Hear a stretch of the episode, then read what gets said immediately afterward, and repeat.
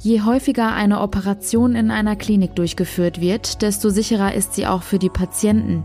Das ergab jetzt ein neuer Bericht der Barmer Krankenkasse. Was das eigentlich bedeutet, darüber sprechen wir gleich hier im Podcast. Außerdem, die Corona-Infektionszahlen steigen weiter an. Das hindert die Fridays for Future Aktivisten aber nicht daran, heute weltweit auf die Straße zu gehen, um für ein besseres Klima zu demonstrieren. Allein bei uns in Deutschland sind heute mehr als 400 Demonstrationen geplant. Heute ist Freitag, der 25. September 2020. Ich bin Julia Marchese. Schönen guten Morgen. Der Rheinische Post Aufwacher. Der Nachrichtenpodcast am Morgen.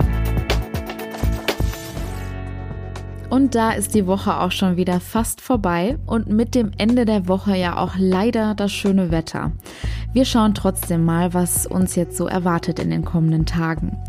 Der Tag heute startet zumindest anfangs mit etwas Regen, später bleibt es dann aber meist trocken. Die Temperaturen liegen bei 14 bis 17 Grad. In der Nacht kühlt es sich nochmal richtig ab auf bis zu 4 Grad. Gebietsweise sind dann auch wieder Schauer möglich. Das meldet der Deutsche Wetterdienst. Der Samstag beginnt ähnlich mit Regen und Höchsttemperaturen zwischen 12 und 15 Grad. Der Regen bleibt auch abends mit Tiefstemperaturen zwischen 10 und 4 Grad. Am Sonntag zieht der Regen dann an uns vorbei und es bleibt bewölkt, aber bei bis zu 16 Grad. Draußen bleibt es also leider das gesamte Wochenende eher ungemütlich. Ein Regenschirm dürfte also dieses Wochenende mit zum Inventar gehören. Medizin vom Fließband klingt nicht wirklich gut, aber tatsächlich ist ein Krankenhaus, in dem viel operiert wird, sicherer als eines, das nur relativ wenige OPs im Jahr durchführt. Das ist nicht ganz neu. Ein neuer Bericht der Barmer Krankenkasse zeigt jetzt aber nochmal in aller Deutlichkeit, erfahrene Krankenhäuser auszuwählen, wenn eine Operation ansteht, kann Leben retten. RP-Wirtschaftschefin Antje Höning hat den Bericht gelesen. Was genau ist das Ergebnis? Ja, die Barmer hat sich angeschaut, wie es mit Patienten aussieht, die in Krankenhäusern behandelt werden, die viele Fälle haben und die mittelfiele Fälle haben. Und das Ergebnis ist doch sehr eindeutig. Wenn man ein Krankenhaus auswählt, das sehr erfahren ist, ist die Chance, keine Komplikationen zu bekommen und nicht zu versterben, deutlich größer als ohne. Die Barmer bringt es auf den scharfen Satz, Gelegenheitschirurgie gefährdet Leben. Das klingt krass. Gilt das für bestimmte Operationen oder generell? Ich denke, das gilt generell. Die Barmer hat es speziell für fünf Indikationen untersucht, nämlich einmal Darmkrebs, Bauchspeicheldrüsenkrebs, Adipositas-Chirurgie, also wenn Fettleibige ähm, operiert werden, Operationen an der Wirbelsäule und äh, Aortenaneurysmen im Bauch. Und da jeweils wurde genau untersucht, ähm, bei wie vielen Leuten kam es zu Komplikationen, bei wie vielen Leuten kam es zu Wiedereinweisung oder wie viele Leute sind am Ende infolge der Operation gestorben. Und die Barmer sagt, alleine beim Bauchspeicheldrüsenkrebs und Darmkrebs hätten binnen zehn Jahren 3800 Todesfälle verhindert werden können, wenn die Leute nicht das Krankenhaus um die Ecke gewählt hätten, sondern eins, was einfach viele Operationen dieser Art durchführt. Nennt der Report denn auch Ursachen dafür? Naja, es ist die Erfahrung der Operateure, es ist die Erfahrung der Pflegekräfte, mit so etwas umzugehen. Am Ende ist es wie im normalen Leben. Ein Bäcker, der schon 100 Vollkornbrote gebacken hat, ist besser als einer, der es ähm, zum ersten Mal macht. Die Ärzte können entsprechend auch mit Komplikationen in der OP, in der Nachsorge besser umgehen. Und das Problem ist eben in Deutschland, dass zu viele Krankenhäuser zu vieles machen. Der goldene Weg ist eigentlich Spezialisierung. Forderung. Also die Krankenhäuser, und das ist ähm, eine Forderung, die schon lange erhoben wird und durch diese Zahlen wieder belegt wird, die Krankenhäuser müssen sich mehr spezialisieren. Das wäre finanziell alles günstiger und es wäre für die Menschen, für die Patienten deutlich gesünder, deutlich weniger riskant. Aber du hast es gesagt, die Menschen gehen gern ins Krankenhaus nebenan, weil dort Freunde und Familie nah sind und die Wege kurz. Ja, so ist es. Ähm, aber gerade bei planbaren Operationen sollte man doch sich auch informieren, welche Krankenhäuser für welche Operationen besonders geeignet sind und diesen naheliegenden Weg nicht wählen.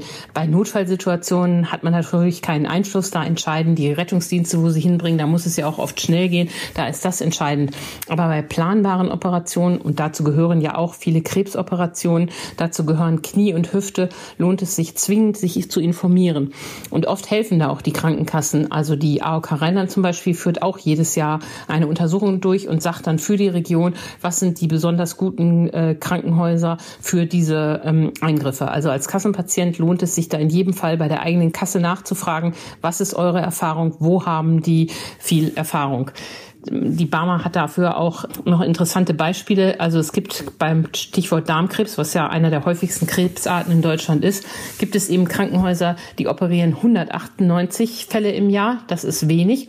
Oder sie operieren 428 Fälle im Jahr. Und man kann sich vorstellen, wenn jeden Tag da dreimal so viele Leute durch den OP geschleust werden und behandelt werden, dass da einfach die Erfahrung für alle Eventualitäten deutlich größer ist. Der Ratschlag ist also bei der Krankenkasse nachfragen oder direkt beim Krankenhaus schauen, wie viele der jeweiligen Operationen dort pro Jahr durchgeführt werden. Richtig? Genau, eigentlich müssten die Krankenhäuser das in ihren Berichten, Qualitätsberichten auch ausweisen. Das verstecken die nur auch gerne geschickt. Ähm, eigentlich müsste die Reise dahin gehen, dass es transparent zu sehen ist. Wir machen so und so viel Blinddarme pro Jahr, so und so viele Mandelentzündungen und solche ähm, Komplikationsraten.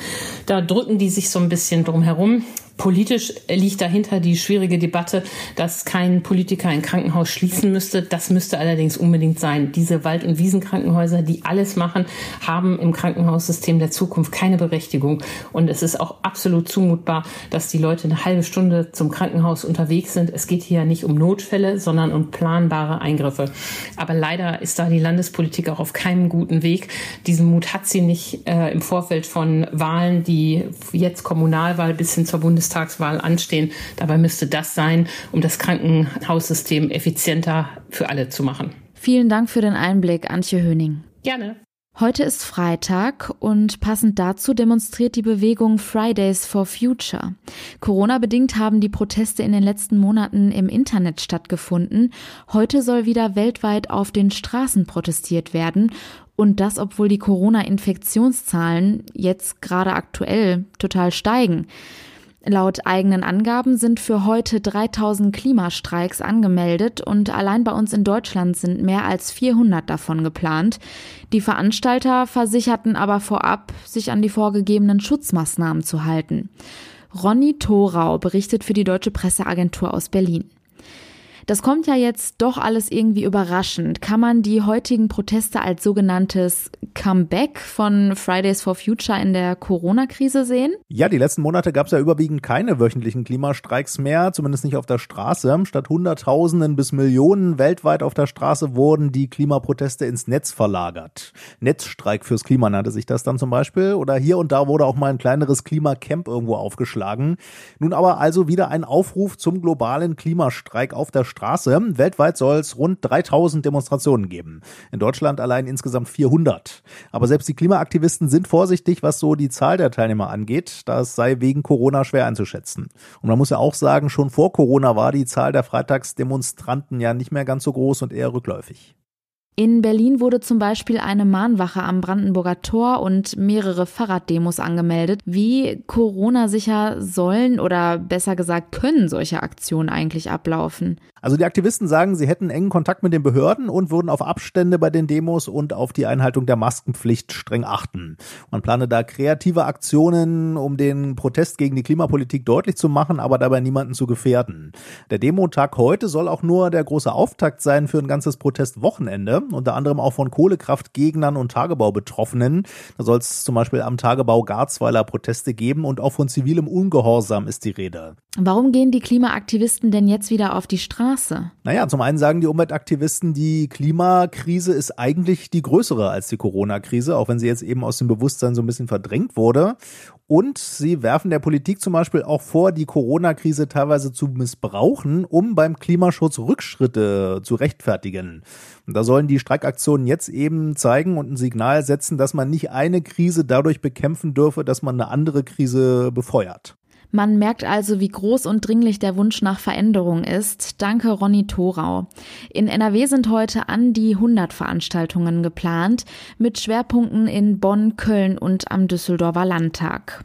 Den aktuellen Überblick über all das, was in Düsseldorf gerade so los ist, hat Philipp Klees von den Antenne Düsseldorf Nachrichten jetzt für uns. Guten Morgen. Schönen guten Morgen, Julia. Kurz vor der Stichwahl jetzt am Sonntag haben beide OB-Kandidaten, also Thomas Geisel und Stefan Keller, im Antenne Düsseldorf-Interview Wahlversprechen abgegeben. Dann haben wir uns äh, mit Experten angeschaut, ob Warenhäuser überhaupt noch eine Zukunft in Düsseldorf und auch generell in Deutschland haben. Außerdem gibt es Infos zum Stand der Digitalisierung von Schulen hier bei uns in der Stadt und auch zur Testphase für das Next-Ticket der Rheinbahn. Kurz vor der Stichwahl gehen die beiden Kandidaten noch einmal auf Stimmenfang. In unserem großen OB-Duell haben sowohl Amtsinhaber Geisel als auch sein Herausforderer Keller Wahlversprechen für die kommenden Jahre gemacht. Thomas Geisel fordert zum Beispiel eine grüne Welle, zum Beispiel für Radfahrer. Dafür müssten dann die Ampeln anders programmiert werden als heute. Grüne Welle für Fahrradfahrer heißt zumindest Tempo 25 bis 30 in der Einstellung. Und was noch wichtiger ist, wie viele Fußgänger bleiben stehen und haben keine grüne Welle. Ich würde die grüne Welle für die Fußgänger, Fahrräder, ÖPNV und dann erst das Auto. Auch sein Herausforderer Stefan Keller hat in unserem OB-Duell ein Wahlsprechen abgegeben. Er nimmt Bezug auf die Betreuung von Kindergartenkindern. Wir müssen also weiter Ausbau betreiben. Dafür sind für mich Kitas notwendig, die wir hinzubauen müssen. Und wir haben uns als CDU dafür ausgesprochen, dass Kinderbetreuung ab dem ersten Lebensjahr an auch beitragsfrei sein soll. Das wäre mir wichtig. Die Stichwahl findet jetzt am Sonntag statt. Wahlempfehlungen der anderen Parteien hat es nicht gegeben. Sind große Warenhäuser noch zeitgemäß? Auch wenn die Karstadt-Filiale an der Shadowstraße erst einmal gerettet wurde, die großen Warenhäuser stecken weiterhin in der Krise. Mehr als jedes dritte Warenhaus von Galeria Karstadt Kaufhof in Deutschland muss schließen. Schuld ist unter anderem der Onlinehandel. Gerrit Heinemann, der Warenhausexperte der Hochschule Niederrhein, ist sich im Antenne Düsseldorf Interview sicher, die Zeit der großen Kauf- und Warenhäuser ist vorbei. Der Handelsexperte rechnet damit, dass sich die Häuser in Zukunft nur noch in den großen Metropolen rechnen werden. Shopping Malls hingegen mit verschiedenen Geschäften könnten eine Zukunft haben. Und auch eine Studie der Unternehmensberatung PwC zeigt, in den letzten Jahren ist der Umsatz der Warenhäuser in Deutschland um fast die Hälfte gesunken. An Düsseldorfer Schulen hat es seit Beginn der Corona-Pandemie einen Digitalisierungsschub gegeben. Nach Angaben der Stadt sind dort jetzt 23.536 Tablets im Einsatz gegenüber 8.500 im März. Auch die Nutzerzahlen der digitalen Lernplattform It's Learning haben sich seit dem Frühjahr um die Hälfte erhöht, von 50.000 auf 75.000 Lizenzen. Die Stadt hatte die Plattform früher eingeführt als geplant, um sie während des Lockdowns zum Beispiel für Videounterricht oder den Austausch von Hausaufgaben zu nutzen. In Düsseldorf sollen in den kommenden Jahren 100 100 Millionen Euro in die Digitalisierung der Schulen gesteckt werden. Dazu gehören WLAN, Endgeräte, Lernumgebung sowie Service und Support. Grundlage dafür ist der Medienentwicklungsplan von Dezember 2019. Hier in Düsseldorf nutzen immer mehr Menschen das Next-Ticket der Rheinbahn und machen damit bei einem einjährigen Test mit. Dieser Test läuft seit 100 Tagen und insgesamt könnten 15.000 Kunden teilnehmen. Wer mitmacht, kann Geld sparen. Das Ticket kostet 1,40 Euro plus 26 Cent pro Kilometer Luftlinie. Das spart vor allem auf längeren Fahrten Geld. Zum Beispiel eine Fahrt von der Neusser Stadthalle zum Düsseldorfer Graf-Adolf-Platz kostet mit einem Einzelticket der Rheinbahn 6 Euro. Dieselbe Fahrt kostet mit dem Next-Ticket nur gut die Hälfte. Dieses Ticket gibt es nur über die App, also kontaktlos. Bisher nutzten das vor allem Kunden zwischen 23 und 57 Jahren, heißt es von der Rheinbahn. Am häufigsten wurden Fahrten ab Heinrich-Heine-Allee oder den Hauptbahnhöfen in Düsseldorf und Neuss gebucht. Die Antenne Düsseldorf Nachrichten nicht nur im Radio und hier im Aufwacher Podcast, sondern auch rund um die Uhr auf unserer Homepage antennedüsseldorf.de. Danke für den Nachrichtenüberblick. Schauen wir jetzt noch auf die Themen, die heute außerdem noch wichtig sind. Die Opfer von sexuellem Missbrauch in der katholischen Kirche sollen künftig Ausgleichszahlungen von bis zu 50.000 Euro von der Kirche erhalten. Das hat der Vorsitzende der Deutschen Bischofskonferenz Georg Betzing gestern zum Abschluss der Herbstvollversammlung in Fulda mitgeteilt. Es handle sich dabei um Einmalzahlungen, die individuell für jeden Betroffenen durch ein unabhängiges Entscheidungsgremium festgelegt werden. Zusätzlich können Betroffene jetzt schon Kosten für Therapien und Paarberatungen erstattet bekommen. Im Kampf gegen die zunehmend drohende Arbeitslosigkeit in der Corona-Krise besucht Bundesarbeitsminister Hubertus Heil die Bundesagentur für Arbeit in Nürnberg. Durch die Kurzarbeit konnte der Arbeitsmarkt zwar stabilisiert werden, jedoch führte das auch zu Mehrausgaben der Bundesagentur in Milliardenhöhe. Sie fordern nun einen staatlichen Zuschuss, um diese Lücke schließen zu können. Die fünf Kinder, die in Solingen mutmaßlich von ihrer Mutter umgebracht wurden, sind inzwischen beigesetzt worden. Das teilte NRW-Innenminister Herbert Reul gestern in Düsseldorf mit. Die zuständige Mordkommission arbeitet derzeit noch daran, den Fall lückenlos aufzuklären. Das Sorgerecht für den einzigen überlebenden Sohn sei seinen Eltern aber inzwischen entzogen worden. Gegen die 27-jährige Mutter war ein Haftbefehl wegen fünffachen Mordes erlassen worden. Für Shisha-Bars in NRW gelten künftig strengere Regeln. Grund sei die Gefahr von Kohlenmonoxidvergiftung. Betreiber sollen dagegen nun hochwirksame Lüftungsanlagen einbauen, Warnschilder an Eingängen anbringen und Kohlenmonoxid-Warngeräte in sämtlichen Gasträumen anbringen. Die Regierung begründet ihre Vorgaben in dem Erlass mit dem lebensbedrohlichen Kohlenmonoxidvergiftungen, zu denen es in den letzten Jahren deutschlandweit immer wieder gekommen sei. In Erfurt werden heute die besten Kinderfilme mit dem Goldenen Spatz ausgezeichnet. Zwei Jurys mit insgesamt 29 Kindern haben dafür in den vergangenen Tagen fleißig die Wettbewerbsbeiträge gesichtet. Im Rennen sind 36 Filme, darunter Dokumentationen, Serien, Spielfilme und auch Animationsfilme. Wer nicht vor Ort sein kann, die Preisverleihung wird ab 16 Uhr live im Internet übertragen. Und das war der Rheinische Post Aufwacher vom 25. September 2020. Wenn ihr uns etwas sagen möchtet, schreibt uns wie immer gerne an aufwacher.rp-online.de. Mehr Nachrichten gibt es dann in unserem Aufwacher News Update am Nachmittag und natürlich jederzeit auf RP Online. Ansonsten sind wir natürlich ab Montag wieder mit den aktuellen Nachrichten aus NRW und dem Rest der Welt für euch da.